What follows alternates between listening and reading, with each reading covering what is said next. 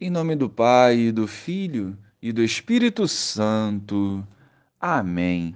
Bom dia, Jesus. Ajudai-nos a perseverar em vosso caminho, produzindo frutos de vida eterna por onde andarmos. Sopra sobre nós o teu Santo Espírito e nos santifica através da partilha do Evangelho. Amém. Naquele tempo, os fariseus ouviram dizer que Jesus tinha feito calar os saduceus.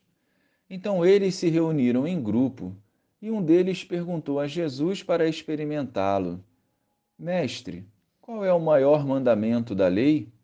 Jesus respondeu: Amarás o Senhor teu Deus de todo o teu coração, de toda a tua alma e de todo o teu entendimento.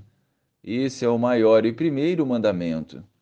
O segundo é semelhante a esse: Amarás ao teu próximo como a ti mesmo.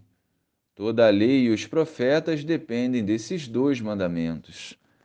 Louvado seja o nosso Senhor Jesus Cristo, para sempre seja louvado. O amor é o maior dos mandamentos. Amar a Deus e ao próximo significa colocar em prática a vontade do Senhor. Nós não podemos mais desprezar essa verdade que hoje bate à porta do nosso coração. Sem amor, estamos fadados a viver numa bolha que nos impede de compreender os desígnios de Deus.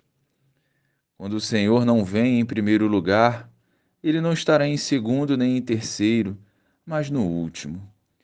Da mesma forma, se nós nos importarmos apenas com o eu, deixaremos de enxergar a necessidade do outro. Sem a vivência do amor, caminharemos na rota contrária do céu. Se vivermos esses dois mandamentos do amor, alcançaremos a plenitude da vida, que nos santificará e nos moldará para a vida eterna. O barco já partiu e está em alto mar.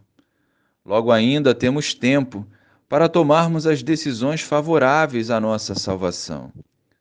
Vivamos o amor e veremos as maravilhas do reino de Deus acontecer em nossas vidas.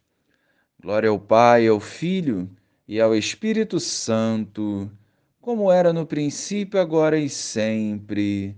Amém.